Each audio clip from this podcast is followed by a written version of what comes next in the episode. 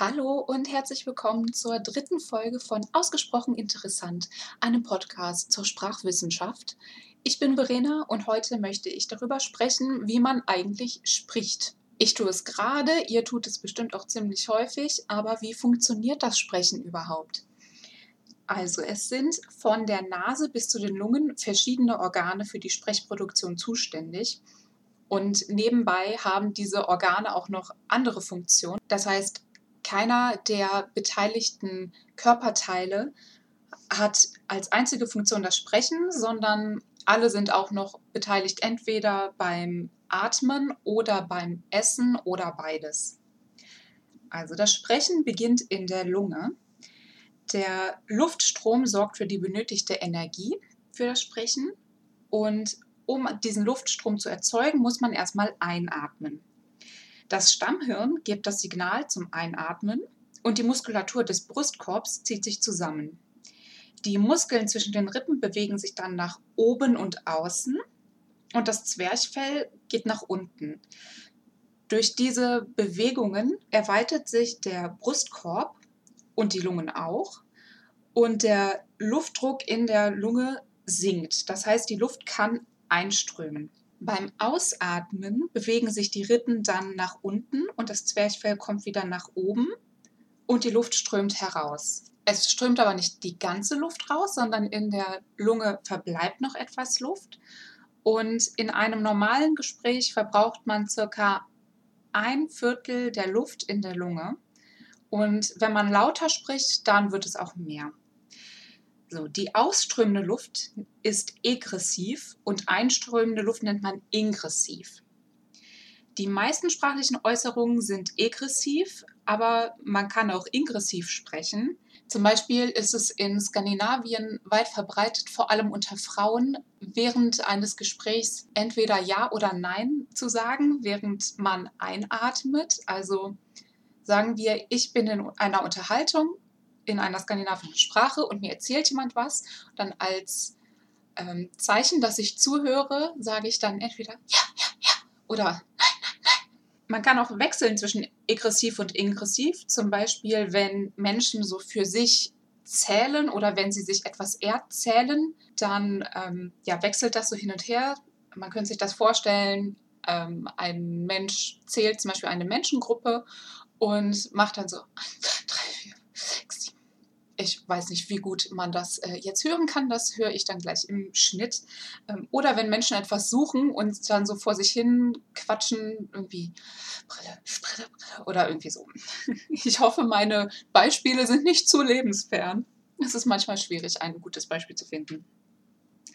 So, das Ein- und das Ausatmen nacheinander nennt man Atmungszyklus, also dieser Vorgang des Einatmens und Ausatmen das zusammen ist ein Atemzyklus und beide Phasen dauern normalerweise etwa gleich lang. Wenn man dann aber spricht, dann gerät das Gleichgewicht in eine Schieflage. Man atmet nämlich ähm, schnell ein und langsam aus. In der Ruhe vollzieht man ungefähr zwölf Atemzüge pro Minute und das heißt, dass das Ein- und Ausatmen jeweils circa zweieinhalb Sekunden dauert.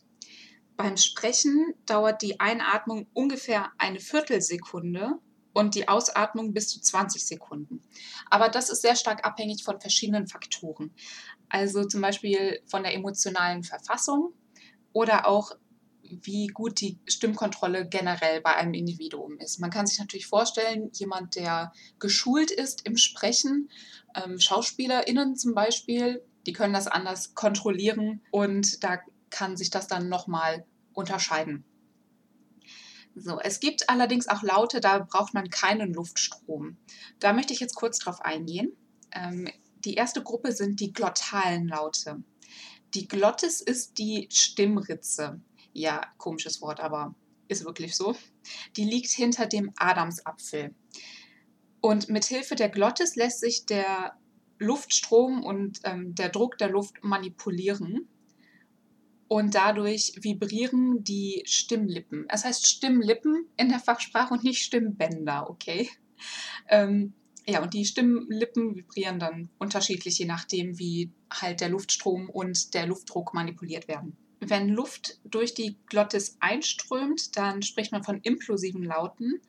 Die gibt es auf Deutsch nicht, aber in vielen afrikanischen und auch amerikanischen Sprachen schon, zum Beispiel in Overi Igbo und im Shona. Und das Gegenteil ist natürlich dann, die Luft strömt heraus, das sind dann Ejektive. Diese einströmenden Laute, die implosiven Laute, müsst ihr euch so vorstellen, also ich weiß nicht, wie sauber ich das wirklich artikulieren kann, aber das ist dann so ein Bah, Bah. Zum Beispiel ein, ja, das ist ein aggressives B, sage ich mal. Ähm, und diese ejektiven Laute, die werden von 20 Prozent der Sprachen der Welt benutzt. Ähm, vor allem im Kaukasus, da ist das sehr verbreitet, aber auch in Amerika und in Afrika. Deutsch gehört nicht zu diesen Sprachen, aber einige Dialekte des äh, Nordenglischen, also einige nordenglische Dialekte, die nutzen diese Technik tatsächlich. Ich habe es schon oft probiert, aber ich kann das leider überhaupt nicht aussprechen und darum verlinke ich euch einfach im Blog eine Seite, wo ihr euch das anhören könnt. Nämlich bietet die liebe Wikipedia sehr viele Hörbeispiele an. So, und eine weitere Gruppe von Lauten, die ohne diesen Luftstrom auskommen, sind die Klicks. Die sind eventuell etwas bekannter. Und in Afrika sind die verbreitet, vor allem bei den Khoisan-Sprachen. Das ist vielleicht einigen Leuten bekannt. Ähm, die San sind eine Gruppe von Menschen, die früher sehr despektierlich Buschleute genannt wurde. Die Eigenbezeichnung ist San und darum sollte man das auch so sagen. Ähm, die haben viele verschiedene Klicklaute, aber es gibt auch andere Sprachen, andere Sprachfamilien, wo Klicks verbreitet sind, nur dann nicht ganz so viele. Ähm, in Europa und europäischen Sprachen werden auch einige Klicks zur Kommunikation gebraucht, zum Beispiel so dieses Kussgeräusch oder ähm, zum Tadel oder zum Anlocken von Tieren. Also ein Kussgeräusch ist natürlich so ein, hat man es gehört? oh Mann. Ähm, oder Tadel ist so. Ähm, Anlocken von Tieren könnte auch so ein Schnalzen sein, nur so. So, darauf reagieren meine Katzen zum Beispiel. Ähm, aber die erscheinen nicht als Bestandteil von Worten. Und für Ungeübte klingen Sprachen mit Klicklauten manchmal so, als würde eine Person sprechen und eine andere steht daneben und klickt zwischendurch einfach mal.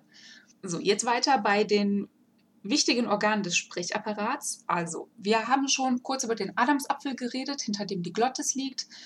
Ähm, der Adamsapfel ist äh, der hervortretende Teil des Kehlkopfes. Und der Kehlkopf ist ziemlich wichtig natürlich bei der Sprachproduktion. Er befindet sich zwischen dem Rachen und der Luftröhre. Ähm, der ist so aufgebaut, dass es so, ein, so eine Art Schlauch ist, also schlauchförmig, äh, bestehend aus verschiedenen Knorpeln, aus Bändern und Membranen. Sein Hauptnutzen ist, die Luftröhre vor Fremdkörpern zu schützen, zum Beispiel beim Essen. Und an ihm befestigt sind die Stimmlippen und die erzeugen durch Schwingungen die Stimme. Zwischen den Stimmlippen liegt die bereits angesprochene Glottis und die ist ziemlich klein. Also bei Männern so durchschnittlich zwischen 17 und 24 mm und bei Frauen noch kleiner 13 bis 17 mm. Die Stimmlippen sind extrem flexibel und variabel in ihrer Dicke, Länge, Höhe und so weiter und die werden von sehr vielen verschiedenen Muskeln bewegt. Wenn man zwei Finger an den Adamsapfel legt und dann erst macht äh, und dann ein dann spürt man eine Vibration.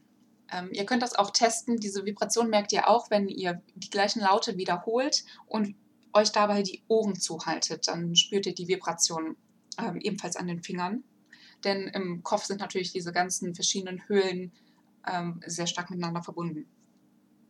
So, und diese Vibration ist das Resultat des Öffnen und des Schließens der Stimmlippen. Das passiert durchschnittlich 120 Mal pro Sekunde bei Männern 220 Mal pro Sekunde bei Frauen und bis zu 400 Mal pro Sekunde bei Neugeborenen. Also je höher die Tonlage, in der man spricht, desto rapider ist der Vorgang. Also ich meine wirklich 120 Mal pro Sekunde schließt und öffnet sich, ähm, also ja, schließen und öffnen sich die Stimmlippen. Das ist wirklich extrem schnell. Auf verschiedene Tonlagen kommen wir noch zu sprechen und auf verschiedene Stimmqualitäten und so weiter, aber nicht in dieser Folge, um sie nicht zu lang zu halten. Ja, also die Stimmlippen bewegen sich aber nicht dauerhaft. Die können auch in einer Ruheposition verharren und sie können geschlossen und geöffnet werden. Klar, das wissen wir jetzt, aber die können halt auch ähm, nicht schwingen, sondern das, das Ganze kann auch langsamer vonstatten gehen. Und wenn dann die Stimmlippen erst geöffnet sind, nein, geschlossen sind und sich dann öffnen, dann lassen sie Luft aus der Lunge entweichen und das gibt ein kleines Knackgeräusch. Das ist der sogenannte glottale Stopp. Man hört den Unterschied sehr gut im Deutschen zwischen verreisen und vereisen. Ihr könnt das auch gerne mal selbst ausprobieren. Ihr merkt und hört, wenn ihr mal darauf achtet, wirklich so ein Knacken ähm, im Hals, in der Glottis. Und auf Deutsch ist es so, dass jeder, jede Silbe, die mit einem Vokal beginnt, eigentlich mit so einem ähm, glottalen Stopp beginnt. Im britischen Englisch kann das auch schon mal mitten im Wort sein. Ähm, das ist auch vor allem in nördlicheren Dialekten der Fall. Zum Beispiel sagt man da nicht bottle, sondern bottle. Und auf Dänisch ist das auch ein sehr häufiger und äh, wichtiger Laut. Ähm, der, es gibt zum Beispiel mehrere Minimalpaare, das heißt ähm, ja, Wörter, die sich nur in einem einzigen Laut unterscheiden. Und da ist der Laut dann so ein äh, Stop mitten im Wort oder auch am Ende des Wortes. Zum Beispiel gibt es einen Unterschied zwischen Hun und Hun. Und äh, das erste Wort heißt sie und das andere heißt Hund und Hündin heißt Hun Hun. So, bei geöffneten Stimmlippen entsteht ein Reibelaut, wenn die Luft mit Energie ausgestoßen wird. Das ist dann oft die Realisierung von einem H. Also das kann man nicht so gut lange machen. Ich sage es darum mal zwischen zwei Vokalen. Aha, so viel zur Glottis. Dann geht es weiter mit der Lautbildung. Also wir wissen ja jetzt, die Luft strömt aus der Lunge durch den Kehlkopf und gelangt dann weiter nach oben in den Mundrachenraum. Ähm, hier warten dann zahlreiche Organe auf ihren Einsatz, zum Beispiel Zunge, Gaumen, Zähne und so weiter. Ähm, nicht beweglich im Apparat sind hierbei die Zähne. Die braucht man zum Beispiel zur Artikulation vom englischen äh, TH, also the, the, the beispielsweise. Die Alveolen, das ist der Zahndamm, das ist dieser, ähm, ja, dieser Hubbel hinter den Schneidezähnen. Den brauchen wir zum Beispiel zur Artikulation eines deutschen äh, Ts, also ta, ata. Und der harte Gaumen, der ist auch nicht beweglich. Das ist das harte Gaumendach hinter den Alveolen. Also wenn ihr mal mit der Zunge oben am Mund lang fahrt, dann ja, merkt ihr schon, wo der harte Gaumen ist. So, dann ähm, arbeiten wir uns wieder von hinten nach vorne durch, also der Rachen, da fangen wir an. Das ist ein äh, Muskelschlauch zwischen Kehlkopf und der Mund- und Nasenhöhle. Ja, er kann verschmälert und verbreitert werden und hier können Laute produziert werden, nicht auf Deutsch, aber zum Beispiel auf Arabisch. Das ist das, was manche arabischen Vokale für uns sehr weit, ja, im wahrsten Sinne des Wortes klingt, als würden die sehr weit hinten gesprochen werden, natürlich, denn sie werden im Rachen produziert. Okay, dann, ähm, wenn wir dann weiter nach vorne gehen im Mund, dann ist da das Gaumensegel, auch bekannt als weicher Gaumen oder Velum. Das ist weiches Gewebe oben im Mund und das ist auch da, wo das Zäpfchen dranhängt. Und dieses Gaumensegel kann sich heben und senken. Beim normalen Atmen ist es abgesenkt und bei den meisten Lauten des Deutschen wird es da aber angehoben. Und durch diese Anhebung verschließt das Velum ähm, den Zugang zur Nase. Wenn es abgesenkt wird, sodass Luft durch Mund und Nase strömen kann, lassen sich nasalierte Vokale, wie zum Beispiel im Französischen und Polnischen, artikulieren, sowas wie uh. Und wenn der Mund zu ist und die Luft dank des abgesenkten Gaumens, weicht die Luft durch die Nase aus und dann lassen sich nasale Konsonanten wie ama und anna aussprechen. Und diesen Luftstrom könnt ihr auch erfühlen, wenn ihr dann mal einen, einen nasalierten Vokal oder einen nasalen Konsonanten wie M oder N aussprecht und die Hand vor die Nase haltet, dann merkt ihr, wie ähm, Luft aus der Nase entweicht. So, als nächstes kommen wir dann zu den Lippen. Die Lippen werden durch verschiedene Muskeln kontrolliert und lassen sich unterschiedlich weit öffnen. Und was es mit den Lippen und so auf sich hat, das besprechen wir auch in einem anderen Kontext nochmal. Aber hier an dieser Stelle reicht zu sagen, die Lippen sind natürlich auch beteiligt beim Sprechvorgang. Das ist, glaube ich, ganz klar. Äh, ähnlich verhält es sich mit dem Kiefer, der trägt offensichtlich zum Öffnungsgrad des Mundes bei. Und die Zunge ist natürlich auch sehr wichtig. Also vom Wort Zunge ist ja auch das Wort Linguistik abgeleitet. Lingua, die Zunge auf Latein. Ähm, die Zunge ist ein sehr flexibler, starker Muskel, dessen Bewegungen in drei Dimensionen maßgeblich zur Bildung von Lauten beteiligt sind. Also die Zunge bewegt sich wirklich sehr viel generell und fürs Sprechen ist das sehr, sehr wichtig. Ähm, man kann sie in verschiedene Bereiche einteilen, nämlich ähm, das Zungenblatt, die Zungenspitze, die Zungenränder und den Zungenrücken. Also das Zungenblatt ist der vordere Teil, der, so, der sich so nach vorne verjüngt, wobei der dünnste Teil davon die Zungenspitze ist. Das ist sein eigener Bereich. Ähm, die Zungenränder sind naja, natürlich die Ränder, die an die Zähne grenzen. Und der Zungenrücken ist naja, der Großteil der Zunge und den kann man auch nochmal einteilen, nämlich also vorne, der vordere Zungenrücken ist gegenüber vom Palatum, also vom harten Gaumen. Der hintere Zungenrücken ist gegenüber vom Velum, dem weichen Gaumen. Und der mittige Zungenrücken bezeichnet den Teil der Zunge, der gegenüber von diesem Übergang zwischen hartem und weichen Gaumen ist. Beim Sprechen braucht man halt das Zusammenspiel all dieser verschiedenen Organe. Es ist also ziemlich komplex, das Ganze. Und das hier ist nur ein kurzer Überblick über alles. Ich habe ja auch bei einigen Themen schon gesagt, äh, das müssen wir uns nochmal gesondert angucken. Man sieht, dem Körper wird wirklich sehr viel abverlangt beim Sprechen und all diese einzelnen Bestandteile müssen zusammenarbeiten, um überhaupt Sprache produzieren zu können. Und da haben wir uns noch gar nicht überlegt, was im Gehirn alles passieren muss und so weiter und so fort.